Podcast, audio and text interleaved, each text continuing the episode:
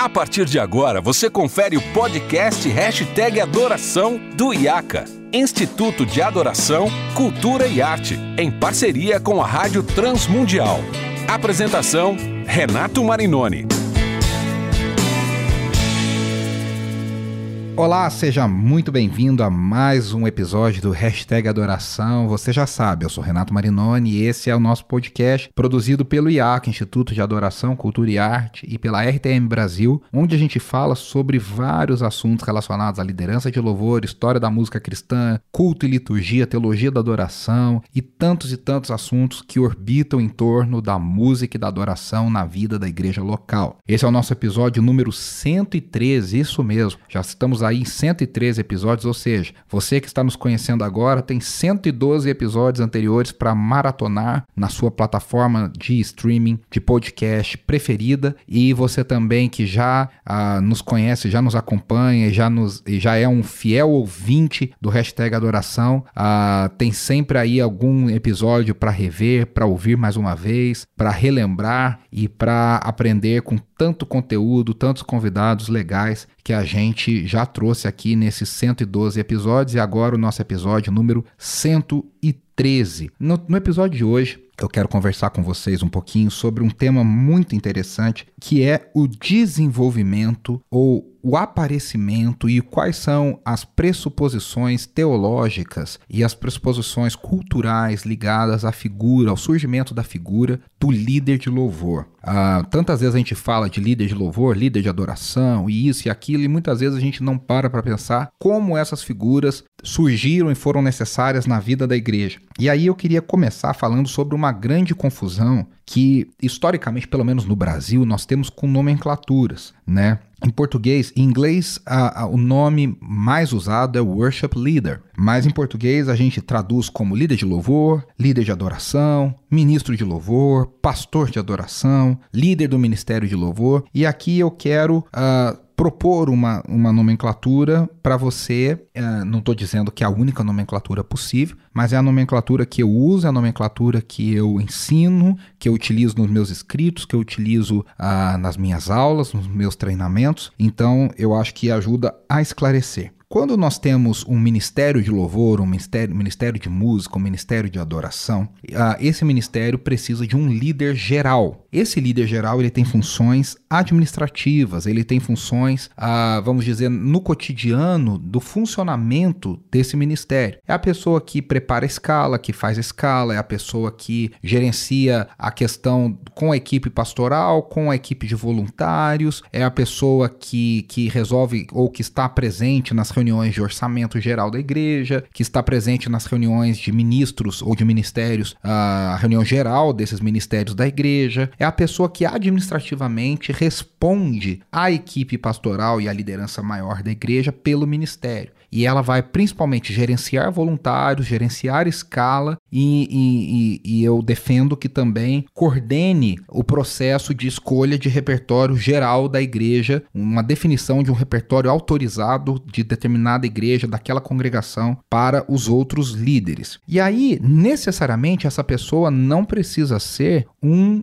cantor um vocalista, líder de louvor, e aí eu vou explicar daqui a pouco, mas ele pode ser um baterista, ele pode ser um tecladista, ele pode ser um guitarrista, ele não necessariamente precisa ministrar falar, se comunicar com a igreja na hora da do, do louvor, do culto, né? Mas sim, ele tem uma função administrativa. O líder de louvor ou líder de adoração, Agora, é a, é, é a pessoa responsável pela ministração de determinado culto. E essa pessoa, sim, uh, geralmente, né, é o vocalista ou aquela pessoa que se comunica com a igreja, que fala com a igreja, que conduz e, além da parte da comunicação da igreja, é a pessoa que estabelece qual é a direção da ministração naquele culto em específico, ou seja, quais canções serão cantadas, em qual ordem, de qual forma. Ah, eu posso falar isso em outros episódios, já falei aqui nos 112 episódios anteriores em algum momento, com certeza, mas Eu defendo que o líder de louvor ele tem autonomia, mas uma autonomia controlada, ou seja, ele não consiga ou ele não possa escolher qualquer canção de qualquer jeito, de qualquer hora, do jeito que ele quiser, mas que ele tem um banco de dados, um repertório autorizado, já trabalhado pela equipe pastoral, já trabalhado com a equipe teológica da, da igreja, para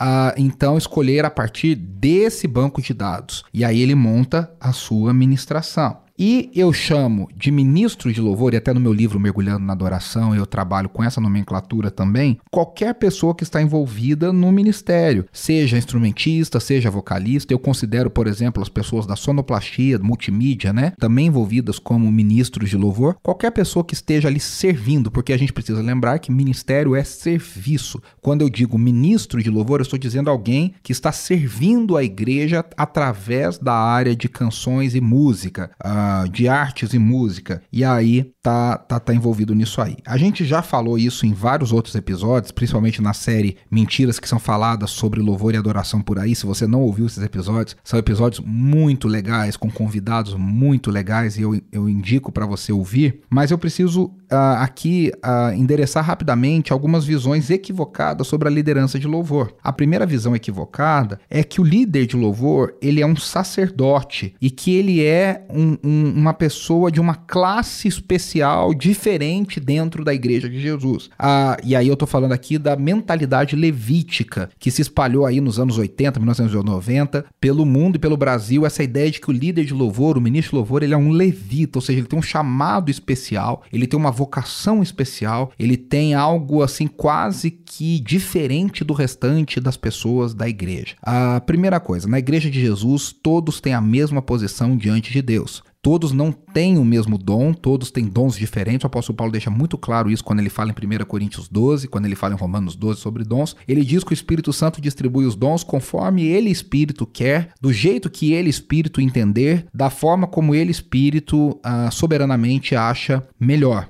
O fato é que, ah, embora tenhamos dons diferentes, todo, todos temos a mesma posição, o mesmo status diante de Deus. Todos na igreja de Jesus são sacerdotes, numa posição menor, submissos ao grande sumo sacerdote, de acordo com a carta de, aos Hebreus, a, a sumo sacerdote para sempre, Jesus Cristo, o único escolhido, o único ungido, o único com autoridade para ligar os homens a Deus e Deus aos homens. Ah, nós todos, como crentes, nós todos, como, como nascidos de novo, somos sacerdotes, mas nós, líderes de louvor, não temos a missão de ligar a igreja a Deus. A igreja já está ligada a Deus, os nascidos de novo já estão ligados a Deus. O que nós estamos fazendo ali não é intermediar uma relação, nós estamos ali inspirando as pessoas a adorarem a Deus de forma melhor, de forma autêntica, de forma verdadeira. Então, e da forma que Deus quer ser adorado. Então, essa visão sacerdotal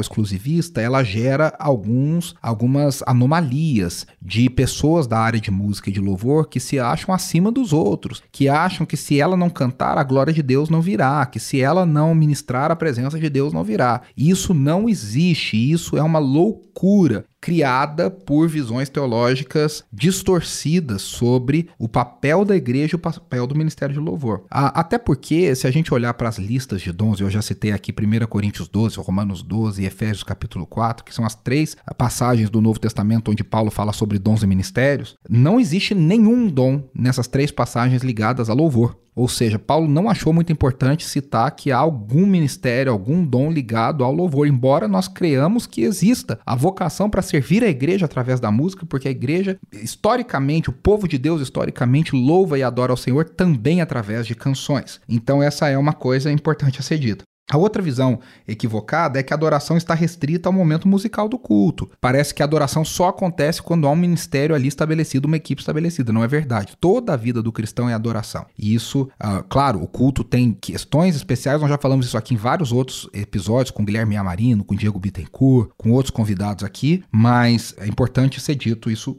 também. E aí, o, o, líder de louvor que tem uma visão equivocada sobre si mesmo, muitas vezes cai numa condução exagerada da administração. Eu estou falando esse termo para dizer uma manipulação da administração. É o cara que acha que ele precisa conduzir a igreja, ele precisa forçar a igreja, ele precisa criar algo, carregar nas costas algo, e é um peso que nenhum de nós pode carregar. Por isso que muitos líderes de louvor ficaram decepcionados, desistiram, ah, inclusive se desviaram da fé e muitas coisas, porque esse é um peso que nenhum de nós pode carregar. Claro que uma outra visão equivocada é o outro extremo. Se tem gente que acha que precisa exagerar no seu papel, precisa quase que fazer o papel de Jesus, como diz meu querido amigo Ademar de Campos, a, a pessoa se acha a quarta pessoa da trindade, tem do outro lado pessoas que, que, que entendem quase que uma, uma não necessidade de qualquer liderança de louvor. E isso também não, não, não corresponde à verdade. Um culto, para ser público, coletivo, organizado, ele pressupõe que haja uma liderança para que todo mundo cante,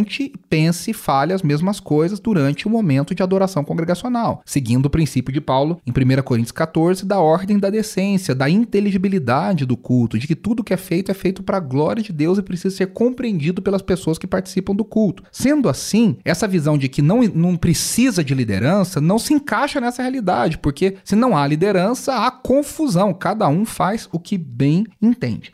Aí quando a gente olha para a história, a gente vai ver que essa figura do líder de louvor é uma figura historicamente nova relativamente nova, surgida principalmente na década de 1980 e ganha o mundo basicamente no começo da década de 1990. Essa essa essa ideia, ela está carregada, não foi simplesmente uma mudança, mas ela está carregada de pressupostos teológicos que precisam ser entendidos pela gente aqui rapidamente. Primeira coisa, a igreja não tinha líderes musicais? Tinha. O que se esperava desses líderes musicais? Que conduzissem a igreja musicalmente. Na igreja batista se chama ministro de música, em alguns outros lugares se chama de regente, nas igrejas pentecostais se fala regente, maestro. O fato é que as igrejas, cada denominação a seu jeito, sempre teve pessoas, sempre tiveram pessoas que uh, musicalmente conduziam e conduziram a igreja. Então são pessoas, eram pessoas e são pessoas né, que ainda existem, capacitadas na área musical para ler partitura, para fazer arranjo, para reger, e essas pessoas eram cobradas e se esperava dessas pessoas somente uma condução musical. O que muda no surgimento da figura do líder de louvor? Que além da parte musical, passa a se esperar dessa pessoa uma condução espiritual. E aí nós temos aqui uma, uma, uma mudança de paradigma teológico dentro do movimento carismático, que inclusive eu mencionei na, no episódio anterior, no episódio 112 do Hashtag Adoração. E se você não ouviu, você pode ouvir ah, na sua plataforma de uh, streaming favorita e você pode ouvir no site da RTM Brasil. O que, que acontece?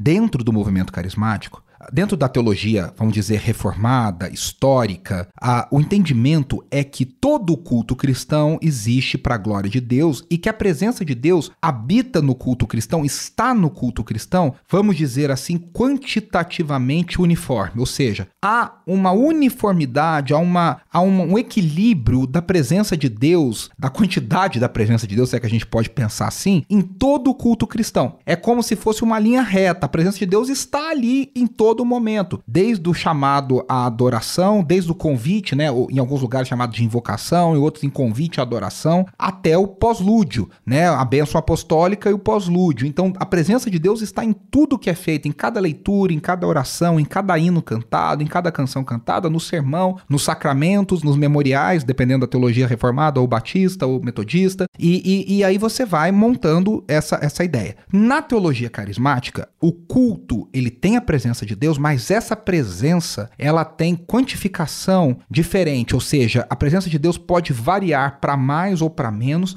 dependendo do discernimento e da direção que a igreja escolhe seguir durante aquele culto. Então, o carismático, o líder carismático no culto, ele está o tempo inteiro buscando perceber, entender, discernir na, no, no, vocabulário mais evangélico, discernir aonde a presença de Deus está mais forte. Então, o líder de louvor ele surge dentro do movimento de louvor e adoração, dentro de um contexto carismático, de um movimento chamado Later Rain, ou, ou terceira onda do movimento carismático, e, e se espera dessas pessoas que essas pessoas tenham discernimento espiritual para perceber aonde a presença de Deus está mais forte ou não, qual canção está mais forte a presença de Deus ou não, em qual oração, em qual tom de adoração, quebrantamento, celebração a presença de Deus está mais forte naquele momento. Então, isso começa a acontecer principalmente dentro do movimento Vineyard, liderado por John Wimber, um ex-músico profissional, líder global do movimento Vineyard por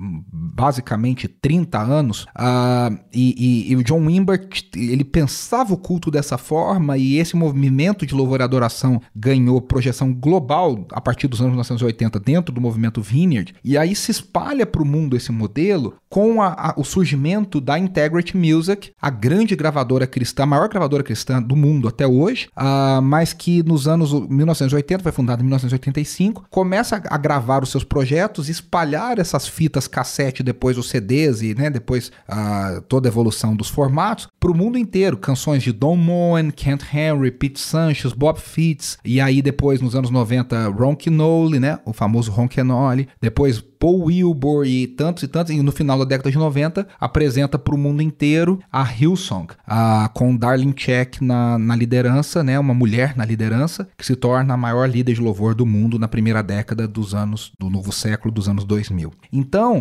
é essa ideia que está presente por trás desse movimento, de que o líder de louvor, além da função musical, ele tem um discernimento, uma tarefa de discernimento espiritual a ser feita para entender aonde a presença de Deus está mais forte ou menos forte. E essa tarefa, e essa, essa questão faz toda a diferença no entendimento da figura do líder de louvor. E aí as diferentes denominações ao longo de diferentes anos e tempos e épocas foram absorvendo essa ideia mais ou menos rapidamente e de formas mais ou menos, ah, ah, vamos dizer, alinhadas com a ideia original. Então, as denominações pentecostais, durante muito tempo no Brasil, não se alinharam com esse modelo porque o modelo pentecostal de culto era um modelo baseado nas oportunidades, no improviso, na condução pelo diácono tal, pelo missionário tal, que vai chamando as pessoas ali no improviso e não tinha um momento de louvor. As, as igrejas pentecostais têm, né, ainda muita orquestra, uh, então era um outro modelo. Já as igrejas, as comunidades de teologia carismática, as comunidades do Rio de Janeiro, as comunidades de São Paulo, as comunidades de Belo Horizonte, de Goiás, Goiânia, essas já tiveram um alinhamento muito maior porque elas já surgiram com esse pensamento de culto e essa teologia de culto. Muitas igrejas históricas passaram por um processo de uma luta muito grande, chamada até nos Estados Unidos existe uma, um termo para isso chamado worship wars, guerras de adoração, de, de um entendimento do que deveria ser da teologia, dessa teologia de adoração absorvido, tirado da teologia antiga de adoração, enfim,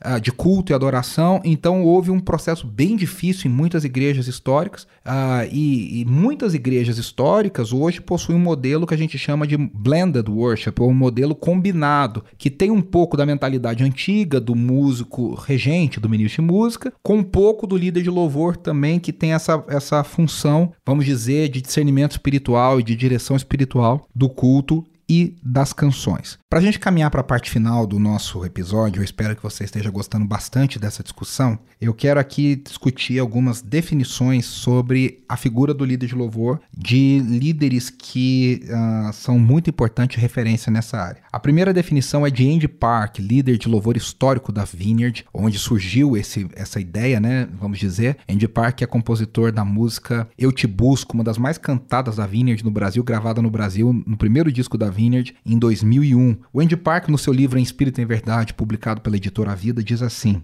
Tornar-se um líder de adoração não é uma busca por um ministério ou uma carreira, é a busca por uma pessoa, veja só. Ao conhecermos a Deus, ele, ele vai botar muito em termos relacionais. Nós o fazemos conhecido, pois primeiramente somos adoradores e só depois seremos líderes de adoração. Você vai perceber aqui que há uma ênfase na vida espiritual, há uma ênfase no crescimento espiritual, no desenvolvimento de relacionamento com Deus. A Vineyard fala muito em termos relacionais, né, a caminhada com Deus, e nem se menciona nesse momento, nessa primeira definição do Wade Park, a questão musical, né? Então ele vai falar dessa pessoa que conhece a Deus e quer fazê-lo conhecido, da, da pessoa que é um adorador e depois quer liderar a adoração. A definição que eu mais gosto se encontra num livro chamado Worship Matters, de Bob Kauflin, que para mim é o autor mais completo na, na, área, no mundo, é a minha maior referência no mundo, na área, uh, que no Brasil foi traduzido pela Vida Nova, pelas edições Vida Nova, publicado dentro do curso básico de Teologia Vida Nova, no volume de Louvor e Adoração, da capa vermelhinha. E, e Bob Kauflin diz assim lá nesse livro: Um líder de adoração fiel exalta a grandeza de Deus Veja só, o que, o líder de adoração? Primeiro, ele tem que ser fiel. Ou seja, ele concorda com o Andy Park, tem que conhecer a Deus, tem que ser um adorador, tem que permanecer, tem que ter uma vida coerente. Tudo isso aqui está envolvido nesse fiel. Fiel à palavra e tudo mais. Ele exalta a grandeza de Deus, e aqui ele está falando de Deus Pai. Então, o líder de adoração ele vai colocar o foco na grandeza de Deus Pai, através de Jesus, pelo poder do Espírito Santo. Ou seja, tem uma visão trinitária da adoração congregacional. E aí, o que, que ele faz? Efetivamente, ele, ao combinar com talento, ou seja, precisa de talento, precisa de técnica, precisa de ensaio, precisa de estudo, ao combinar com talento a palavra de Deus com a música. Ou seja, eu preciso conhecer tanto a palavra de Deus quanto música. E aí ele diz, dessa forma, qual que, o que, que esse líder fiel que busca adoração trinitária, que tem talento e que tem perseverança, ele, ele promove na igreja? Ele diz: um, motivando toda a igreja. Primeira coisa é motivar a igreja, né? Não é manipular, não é controlar, não é criar algo na cabeça das pessoas. Aí ele diz: um, a proclamar o evangelho. A gente quer que as pessoas sejam discípulos de Jesus e discípulos de Jesus são pessoas que fazem Jesus conhecido, que proclamam o nome de Jesus, que cantam o nome de Jesus, que querem que o nome de Jesus seja conhecido em toda a terra. Então, a primeira coisa que deve acontecer na nossa liderança de louvor é que as pessoas queiram proclamar o evangelho, que elas cantem o evangelho, que elas ensinem o evangelho, que elas vivam o evangelho. Então, isso é, é se proclamar é falar com a boca para si no culto, fazer uma declaração para o mundo. Isso é muito bonito, escatologicamente, isso é um anúncio da nova criação, do novo mundo que ainda virá. E para as pessoas que não conhecem. Dois, apreciar a presença de Deus. Eu gosto do Bob Coughlin porque ele é muito equilibrado. Embora ele seja reformado, ele se converteu num, num, num movimento, no Jesus Movement, de viés carismático, então ele tem um equilíbrio muito importante. Muitos reformados têm a teologia correta, mas têm um coração muito frio. Muita gente histórica tem uma teologia maravilhosa, mas tem um coração gelado. Uh, e aí, a, a, o Bob Coughlin diz que uma das tarefas do líder de louvor é ensinar a igreja a amar a presença de Deus, a apreciar a presença de Deus. Nisso, os, os, os irmãos carismáticos, os irmãos pentecostais, dão um show diante dos irmãos reformados mais históricos, porque eles realmente sabem amar a presença de Deus e sabem demonstrar esse amor. Terceiro, ele diz que a igreja, né, o líder de louvor motiva a igreja a viver para a glória de Deus, ou seja, entender que tudo é para a glória de Deus e eu preciso direcionar a minha vida para a glória de Deus. Para a gente terminar, eu quero ler aqui mais três definições de três personagens muito importantes na história da música cristã como líder de louvor e compositores de destaque. Nosso primeiro é Don Moen, líder, é, é vice-diretor criativo da Integrity Music, compositor de canções que são cantadas há 40 anos pela igreja no mundo inteiro, um dos maiores líderes de louvor da história do movimento de louvor e adoração. Don Moen enfatiza que o líder de louvor é alguém que lidera pelo exemplo. Ele descreve o papel como aquele que não apenas canta canções, mas também vive uma vida de adoração inspirando outros a fazerem o mesmo. Aqui é a mesma ideia, né? Eu preciso ser um adorador para depois liderar outros em adoração. O Matt Redman, grande compositor e líder de louvor, diz que ele vê o líder de louvor como alguém que capacita a congregação a expressar seus sentimentos mais profundos a Deus. Eu gosto dessa ideia, de que nós colocamos palavras na boca das pessoas, nós ensinamos as pessoas a falar com Deus, nós ensinamos as pessoas a orarem, nós ensinamos as pessoas a se expressarem diante de Deus. Claro, a gente não ensina a partir do nada, a gente ensina a partir da Bíblia, a gente ensina a partir dos Salmos, a gente ensina a partir do vocabulário bíblico, que nos forma e nós ensinamos a igreja a se formar nesse vocabulário também. Matt Redman acredita que o líder de louvor cria um espaço onde as pessoas podem se conectar com Deus de maneira autêntica e transformadora. Darlene Check, a maior líder de louvor da primeira década do século XXI, a líder da Hillsong Australia nessa época, descreve o líder de louvor como um condutor de adoração coletiva. Ela vê o papel como alguém que prepara o caminho para que a congregação possa se encontrar com Deus. Aqui serve a, a definição do Chaves, né? Muito ajuda quem não atrapalha, né? Já a, o profeta Chaves já nos ensinaria muita coisa nesse sentido. Já, já, é de muita ajuda quem não atrapalha. Já podemos entender que a, se você é um líder de louvor que não atrapalha, você já está na frente de muita gente. Nós precisamos entender isso. O líder de louvor, eu sempre digo isso e eu quero encerrar com essa ideia. Ele precisa começar muito presente, ele precisa ir desaparecendo à medida que a ministração vai ocorrendo, para que as pessoas foquem menos em você e foquem muito mais na presença de Deus e no que elas querem falar para Deus e no que principalmente no que Deus quer falar com elas. Claro que na adoração congregacional existe uma dimensão coletiva que deve permanecer e nós falamos muito nisso hoje. Nós individualizamos muito a experiência do culto, sendo que a, experiência de culto pela Bíblia no Novo Testamento parece ser muito mais coletiva do que nós fazemos hoje. Mas de forma uh, bem resumida, o líder de louvor ele precisa começar presente, guiando, orientando, incentivando, e à medida que a administração vai transcorrendo, ele precisa ir desaparecendo para que as pessoas consigam colocar o seu foco em Deus. A gente vai ficando por aqui nesse episódio 103 do Hashtag Adoração. Eu espero que você tenha aprendido bastante coisa. Se você quiser se aprofundar nesses assuntos, procure o arroba Iaca Brasil ou arroba Renas Marinoni no Instagram. O Iaca tem cursos, eu promovo mentorias no, uh, também na online para pessoas que estão em qualquer lugar do Brasil e do mundo na área de liderança de louvor, história da música, repertório e tantas coisas. O IACA também tem um curso que forma pessoas nessas áreas. Nós estamos, Andressa e eu, viajando o Brasil todo já há 17 anos, ah, falando sobre esse assunto, ensinando pessoas, milhares e milhares de pessoas pelo Brasil nessa área. E se você quiser se aprofundar, escreva para nós, procure no, no perfil do IACA, procure no meu perfil e procure as referências dos livros que eu vou falando aqui nos episódios para você se aprofundar e conhecer ainda mais. Muito obrigado pela sua audiência. Não se esqueça de compartilhar esse episódio com mais e mais pessoas para que mais pessoas possam conhecer o hashtag Adoração e ser abençoadas com esse conteúdo. Acompanhe tudo que a RTM Brasil também produz pelo Instagram, no site da RTM e também a, toda a programação e todas as coisas feitas pela RTM Brasil que tanto abençoam a igreja brasileira. Um grande abraço e eu te vejo na semana que vem.